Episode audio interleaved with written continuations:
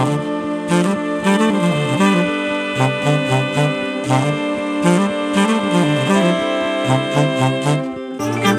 ッドバイブスミッドナイトラクザ by 倉園慶三こんばんは例によって真夜中の収録やっています今日は7月28日木曜日の、えー、今2時24分ですね、私にしては割と早い時間帯という感じでしょうかまだ元気いっぱいで、えー、これからだみたいな感じなんですけどねこのポッドキャストを始めてからですね、もう3週間ぐらい経つのかな。えっと、私の、まあ、生活というか、こう、日常に、えー、一つ大きな変化がもたらされまして、えー、あんまりいい変化ではないんですけどね。えー、日中なんかこう仕事とかやってると、ふと、ポッドキャスト次何喋るっていうね、問いがこう、頭をよぎるんですよ。いいいじゃないかと思うかもしれないんですけどねこれは間違いなく僕は不安を感じてるっていうシグナルなんですね。えー、そんな不安が不安でなければねそんなことをそのポッドキャストを撮っていない時に考える必要がない。うんえー、ああなるほどね。やっぱり気になってんだね。みたいなそんな感じでこう 自分を知るわけですけど。えー、まあその時に例えばノートアプリかなんかねスクッと立ち上げてねスマホかなんかで、えー、じゃあ次のネタをメモしておこうとかってやるとまあろくなもんが出てこないわけですね。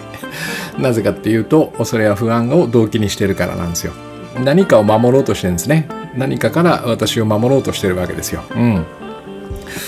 うん。なんだろうね。今だったらまあ始めたばっかりなんでね。お。黒園さんそれなりにいい番組やってんじゃないですかって言われたいとかね。逆なんですよ。言われないようじゃ困るっていうことなんですね。言われないような状況にならないようにいいネタを出しておきたいこれは防御なんですよ。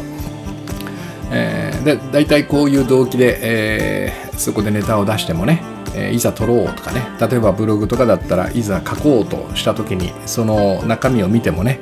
えー、ちっともこう魅力を感じないんですよね。ああこんなの全然喋りたくねえなみたいなやつしか並ばないんで、えー、当然それは、えやらないし、え途中で頭からこうほっぽり出すんですけどね。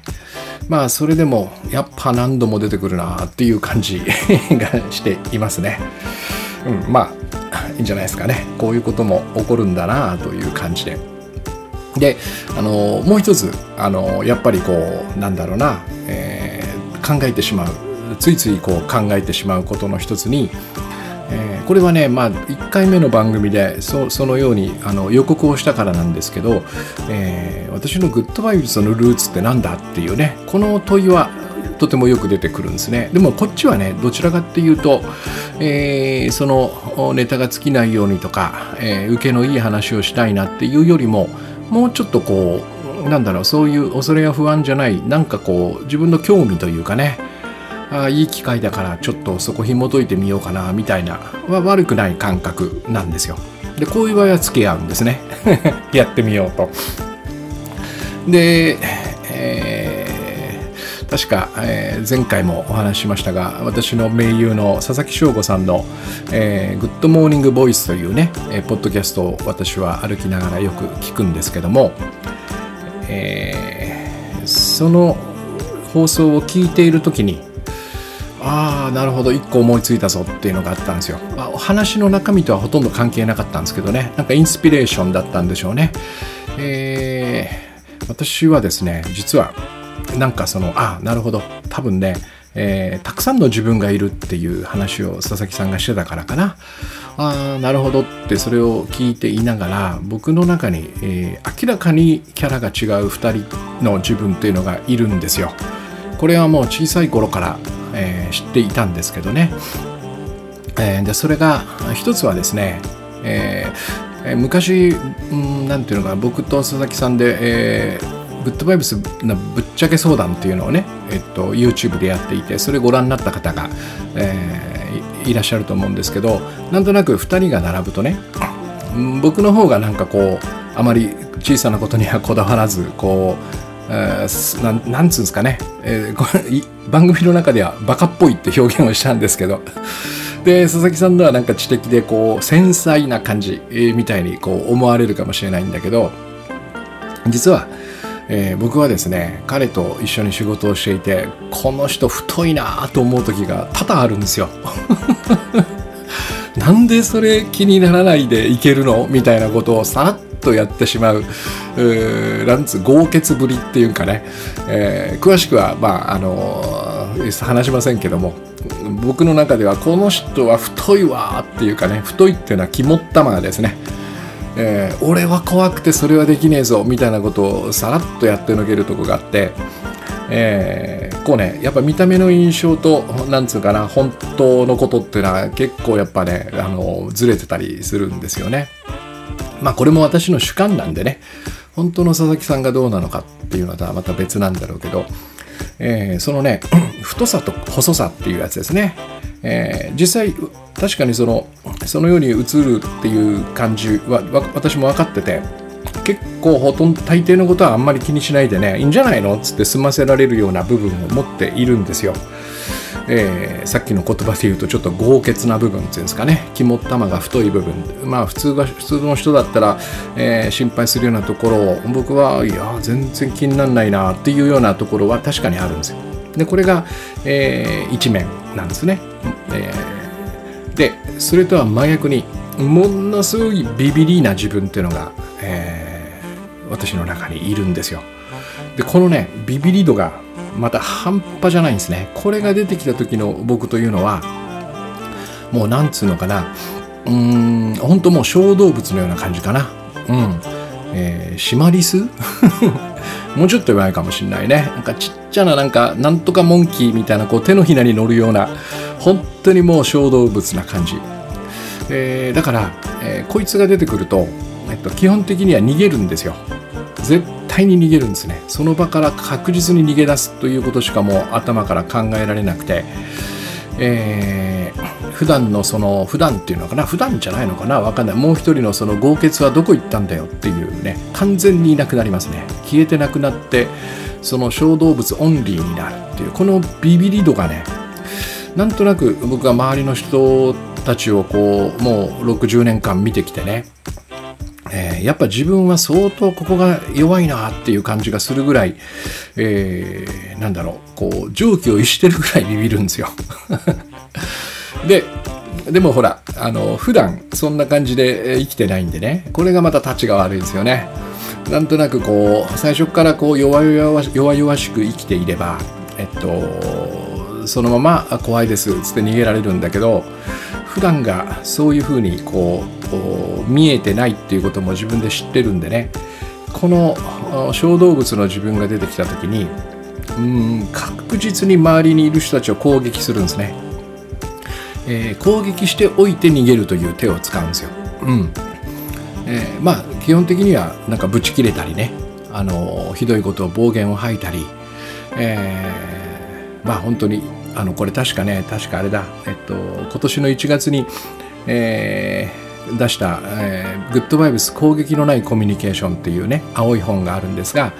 あそうそうこれ、あの今月ようやく Kindle 版を出しまして もうちょっと早く出してもよかったんですけどね なんかタイミング的に、えー、なんとなくこの時期になったんですけどこれのねエピローグに「えっと、その頃の自分の話をちょこっとね23ページ書いたんですよね。あんまり話してない話で多分初めてなんじゃないかなっていう私のその傍若無人ぶりっていうんですかね、えー、傍若無人なんだけどただただ怖くてやってるだけなんですけどね、えー、音楽をやってる時はこれによってそのバンドを解散しまくってたんですよね。しかもねこの不思議なことになんかこううまくいって波に乗り始めると。でそういう時って大体なんか一つ二つこうちょっとした事件というかちょっとした問題が起こるんですよね。それ当然でステージが変わるからなんですよ、うん、今までライブハウス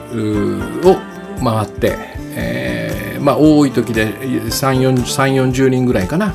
えー、そのぐらいのファンの前で演奏をしてきた。これが、えー、ちょっとステージが変わって例えばその、えー、ガイタレの前座をやるとかね、えー、と確か川崎のクラブチッタかな？とかで結構大きな会場でイギリスから来たバンドの前座をやるとかっていうふうにステージが変わってくる。でそうすると当然やることがあのいろいろ様変わりしてくるんで問題も生じてくるわけですよ。その問題を見た瞬間に僕はその小動物が出てくるんですね。ビビリービビリークラゾノが出てきちゃうんですよ。上気を逸してるぐらいのね、えー、でそこで、えー、逃げたい。逃げたいけど一人で逃げるわけにはいかないんで、えー、このバンドを潰してあの逃げようとするんですよ。いろでねあの人っていうのはそのなんつうのかなこう人っていうのはじゃないな。僕らのその頭か、うん、思考というのはねとてもうまくできていてそういう時に、えー、バンドを解散していい証拠を探し出すといとも簡単に見つかるんですよ。えー、あいつのここがダメだ。と、えー、あいつのこの腕では、えとても自分の音楽は表現できないとかね。あいつの考え方が俺のコンセプトとずれているとかね、えー、本当にもう楽勝楽勝で見つけ出せる出せる。でまた面白いことにそういうタイミングに限ってその僕が攻撃しようとしてる相手がね、えー、攻撃しやすいような行動をとってくれる。不思議なもんですよね、えー、そんなんでバンバンバンバンその一番大事なステージの変わり目ここでぐっとこらえなきゃいけないって時に、えー、壊していく。デストロイヤーなんですね要は私はね。えー、まあそんなこんなでえっと音楽もそうやって、えー、渡り歩いていたし渡り歩いてないんですけどね渡り逃げてたんですけど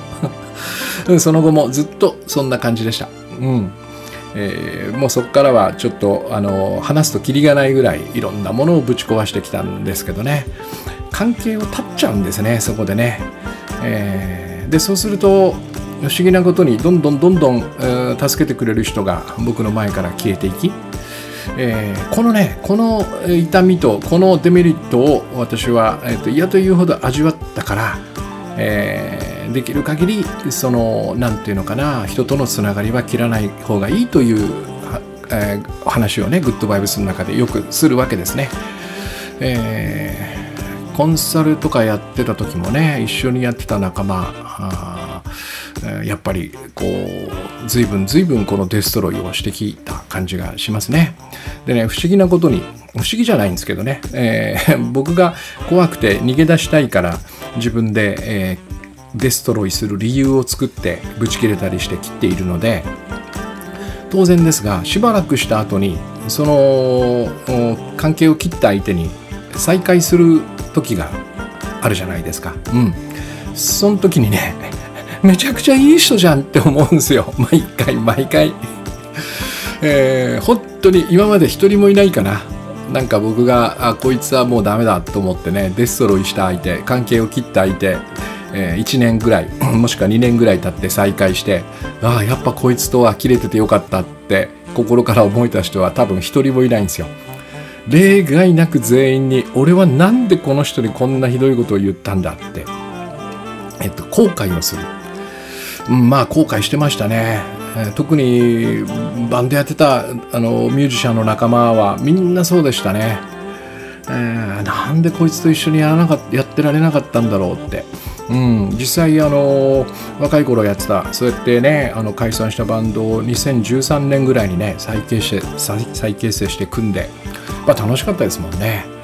あこの感覚をあの頃ちゃんと分かっていればねデストロイしなくてよかった。これにうん懲りたっていうのがやっぱりその懲りたというかねもうもうこれじゃ何もできないぞっていうところまでこう追い込まれてね、えー、孤立無縁っていうまさにその、えー、漢字が表す通りの状態に、えー、何度かなりまして。でそれでそうだなそうそれでちょうど、えっと、東日本大震災が来た時にね、えー、うんとなんかこうその流れの中にまだいる自分を、えー、からこう変わらないとダメだなっていう感覚が、え何て言うのかなあの自然災害とともに私の中にも押し寄せてきましてねここは変わり目なんじゃないかなって。そこからえっと、グッドバイブス最初はグッドバイブスじゃなかったんですけどね。ジョン・レノンの「イマジンみたいに働く」って本だったんですけどそれを書き始めたんですね。で当然ですが私の最初の課題は、えー、怖くならないことだったんですよ。だからこの辺が実は佐々木さんがねよくその、えー、怒る怒られるっていうそこが一番彼の弱点だったっていうんだけどまあ割と似てるとこがあるんですね、えー、僕はその前に怖くなると。ビビってしまう。小動物に、え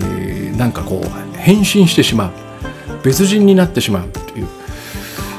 どうして普段の太っ腹豪傑な自分でずっといられないんだろうなって。ここが最大の課題だったんですね。だから当然ですけどもそこから取り組みは始まるわけです。これをまず何とかしないといかんなっていうんでね、えー、でまあいろいろえー、当時のことを思い出しながらどうなってるんだ自分はっていうふうにこう紐解いていくとね、えー、実はとっても単純なところにその怖くなる理由っていうのがあったわけですね。当時の僕はその今お話ししたように、まあ、一つステージが変わり、えー、今までとやることが、えー、変わってくるでそこに外から問題が起こりそこに僕はビビっているんだっていうふうに、えー、捉えていたんですね。だからえっとその外的な要因によって私は今怖くなっている。だから、えっと、この外を変えなきゃいけないっていうふうに捉えてたんですよ。その結果答えとして、えっと、今周りにいる人たちを切らなきゃいけない。変な考えですけどね。全くその理路整然と説明できないんですけどね。で理路整然と説明できないところがいいんですよ、うん、そういうわけのわからない見方をしていたんですね。ででもよく考えるとね2年後に会うとその人たちはとてもいい人で何の問題もないっていうことが分かるとすればこれは確実に私が頭の中で作り出しているんだなっていうことに気づいたわけですね。えー、簡単に言うと怖くなります。でねこの不思議なことにね怖さというのはねあの僕ら心が感じてるというふうに捉えがちなんだけど多分そうじゃないんですね。怖さというのは体で感じてるんですよ。だから大体そのビビった時僕が小動物になった時はもう、えっと、体に力が入りガチガチになり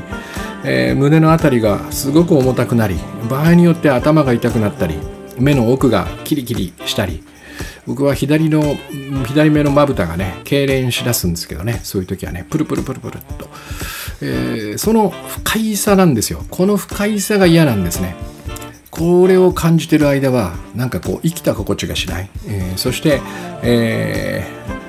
何かから自分を守らなきゃいけないっていうふうにこう本能としてこう感じるわけですね。体の反応、えー、でここから考えが始まるわけです。じゃあどうすればいい？ってね、えー、この私の体を不快にさしてビビらせて怯えさせているこの外的要因をどうすればいいっていうふうに考え始めるんですね。でここから、えー、いかに今状況環境周りにいる人たちが僕に良くない、えー、影響をもたらしているかっていうのを一つ一つ理路整然と。まあ、えー、もともと文章を作ったりするのは得意ですからね。私の場合は。ここも良くないんですよね、えー、ストーリーテラーなんですよ。だから、えー、きっちりきっちりシナリオのようにガーッとこう理路整然とその周りを変えなきゃいけない理由っていうのを作っていくわけですね。で当然それは、えっと、負の物語。良くない物語。望ましくない物語。自分にとってね、えここから逃げ出さなきゃいけないという理由を確定させるために作ってる物語ですから。でこれがこのビビってるとこだったら、ま、とこまでだったらまだいいんですがこのストーリー物語が僕を、えー、おかしな行動に駆り立てる。ここから怒りが込み上げてきたり憤りを感じたりねこいつらと過ごした時間がいかに無駄だったかみたいなわけのわからない考えを、えー、抱くようになるんですね。そしてその考えを見ながらさらに怖くなっていく。うん。えー、多分ですね最初のこのなんつうのかな体の異変ここをなんとか、うん。えー、沈められればねえっと多分その問題を超えて、えー、先に行けたんですけどね。そこでここに余計なストーリー物語を作り出して確定させてしまったのがやっぱ最大の良くないことだった。これやめないとダメだなと。これが私が、えー、以前はイリュージョン。今は心象心の像と呼んでいるものの正体なんですね、えー、何度も繰り返しますが2年後に会った時その相手に全く落ち度はなかった、ね、罪はなかった。いい人たちだったっていうことがそのイリュージョン心象がない頭で見る時に、えー、すっと理解できるんですが私はその小動物になっている小動物モードになって体に異変を感じストーリーをすっくりストーリーと証拠ですね。証拠集めをすっかり終えた後は、えー、もうそのように見られなくなっている、ね、これは完全に現実ではなくて自分が作り出した心象イリュージョンを見てるってことですね。なんでイリュージョンを心象っていう言葉に変えたかっていうとね、えー、イリュージョンイリュージョンって言われると腹が立つんですよ。だって自分では現実に見えてますからね。私も今こうやって冷静に話してますが当時はこんそのもしね僕が小動物モードで、えー、外に全て原因がある。あいつらを切らないと俺は生きていけないって思ってた時にそれイリュージョンだよって簡単にね俺みたいなやつから言われたらね お前ふざけんなよと。俺の何を知ってんだよって多分反論してたと思うんですよ。言葉のね響きがあまり良くないなって思いまして心象という言葉に変えたんですね。まあ、えー、意味は全く同じなんだけどちょっとだけ優しいんですよね。イリュージョンっていうのはなんかバカみたいじゃないですか。えー、心象というとちょっとこう心の像というだけで少し和らぐんでね最近はこちらを使っているんですめったにイリュージョンとは言わないようにしたんですね、えー、こいつを何とかしなきゃダメなんですねで考え出したのがえっとこの考えを止めることができないのかっていうことなんですね。でまあいろんなやり方を試し今でもやってるんですけどねあのー、簡単かって言われればあの全く簡単ではない。えなぜかというとあのその考える理由がやっぱこう切実なんですよ。自分を守らなきゃいけないからえー、そしてその体の反応をすでにもう、異変を感じこれを何とかしたいと思うから、えー、これを何とかするためにはどうすればいいんだっていうふうにやっぱ考えたいんですよ。本当は考えなければその体の異変はねすっと収まっていくんだけどなんかしなきゃいけないって思ってしまうんですね。これが僕らの差がなんですよ。でそのなんかしなきゃいけない危ないぞって思ってる時に何もしないでいることほど愚かなことはないっていう感じがやっぱどうしてもしてしまうんですね。えー、そこをすっと一回乗り越えて、うんえー、何度も何度もですねこれ考えてどうなったって自分に言い聞かせながらああ切れたよねブチ切れたよね人間関係壊したよねそしてその人たちに、えー、時を経て会ったらどう感じた？いやいい人だった。ってことはこの考えって意味ある？自分を幸せにしますか？それとも不幸にしますか？みたいなことをこの苦しい中で問うんですよ。これも大変なんですけどね。うん。そうすると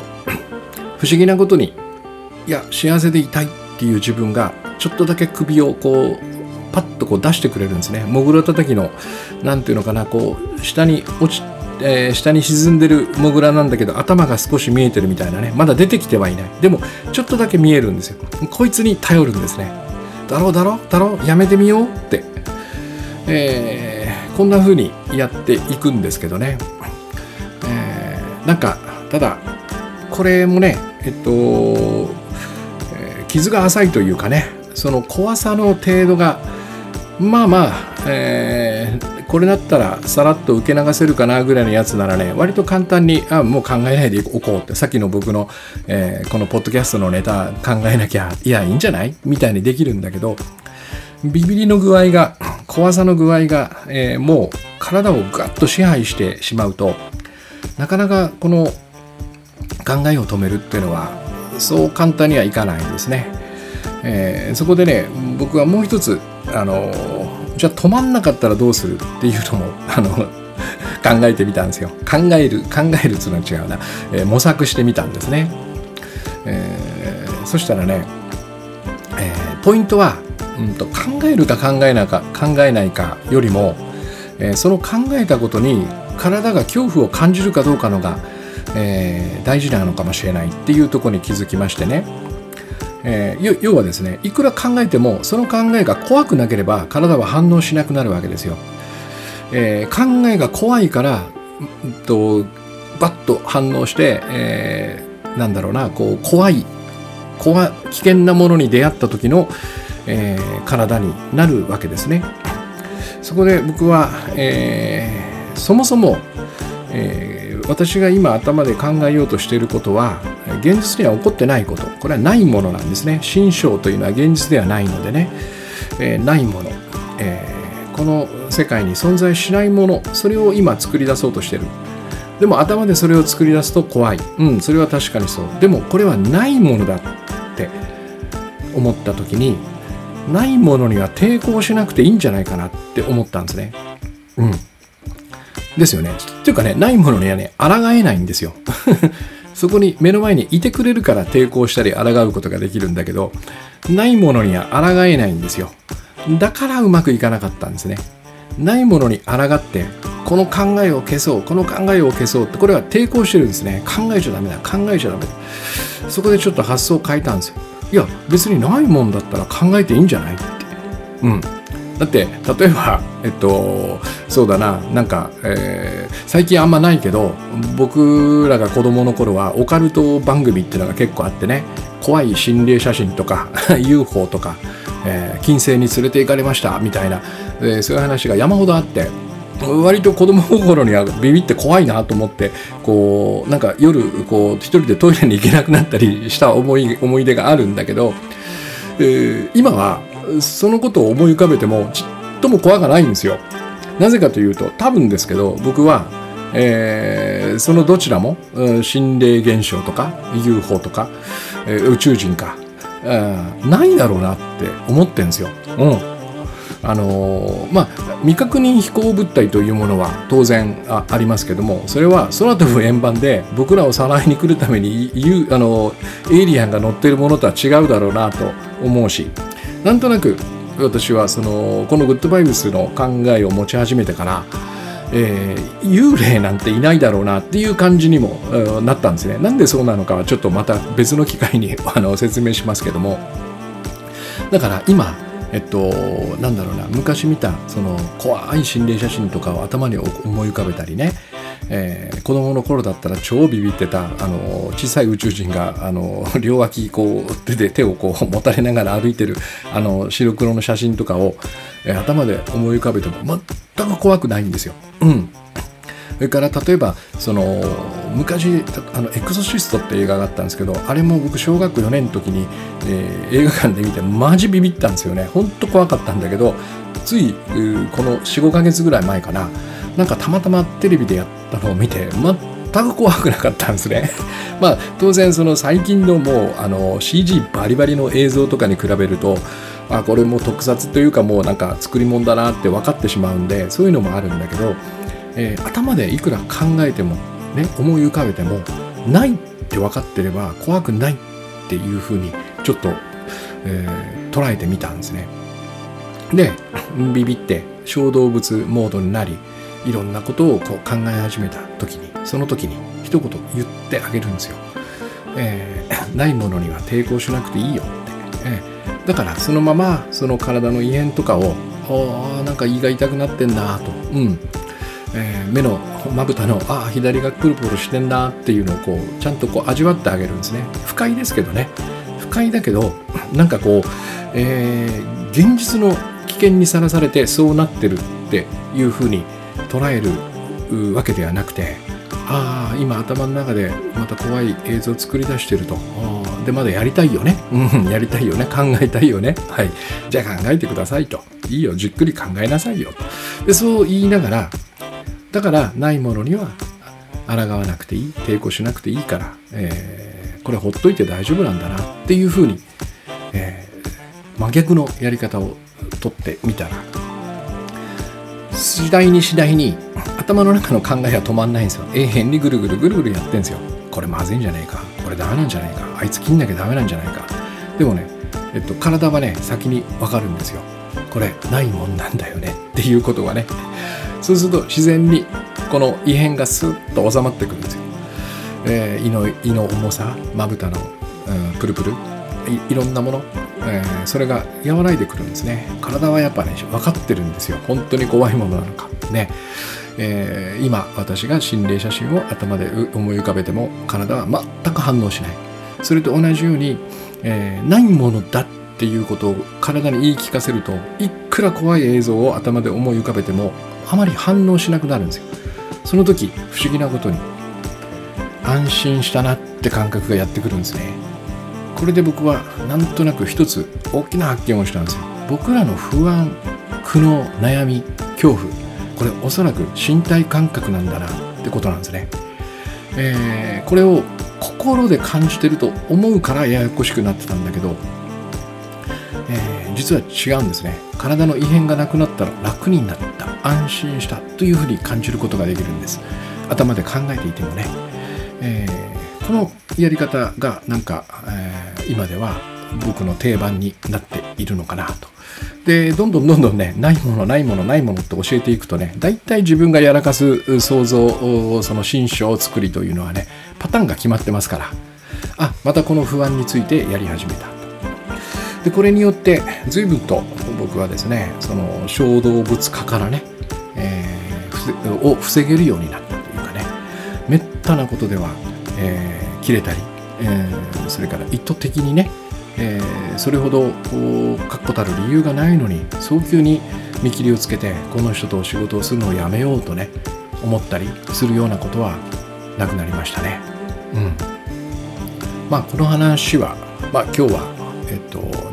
30分弱ぐらいでね、えー、さらっとお話ししたんですがまだまだいくつもいくつもいろんなポイントからそのなんつうの修正しなきゃいけないこともありますけどねなんか、えー、機会があればこの番組でもこの辺の話はまた何度か、えー、お伝えできるかなと思っています。うん、今日はこの辺で、えー、いいですかね。えー、8月の6日にね、えー、土曜日かな、えー、加藤さつき君という、えー、美大卒のデザイナーと一緒に第何回かでこの話しましたけどまたあのー、ありのままを見るデッサン教室というのをやります。これまさにえっと新書を作らずに現実を見るというそのトレーニングのために僕が企画したんですね、えー、でもどうせやるならこういう話をしてなんかワークをやるよりも、えー、木炭のデッサン本格的なねを通してやる方が楽しいだろうと思って前回やったんですけども1回目をね。まあめちゃくちゃ楽しかったし、あのー、僕も絵がめちゃくちゃ下手なんだろうと思ってたんだけどそんなことがないっていうのも分かったし現実を見る難しさっていうのをね、えー、改めて実感できた。とてもいいイベントです。よろしければご参加ください。今日、あのー、番組の概要のところにリンクを貼っておきますので、あの、試してみてください、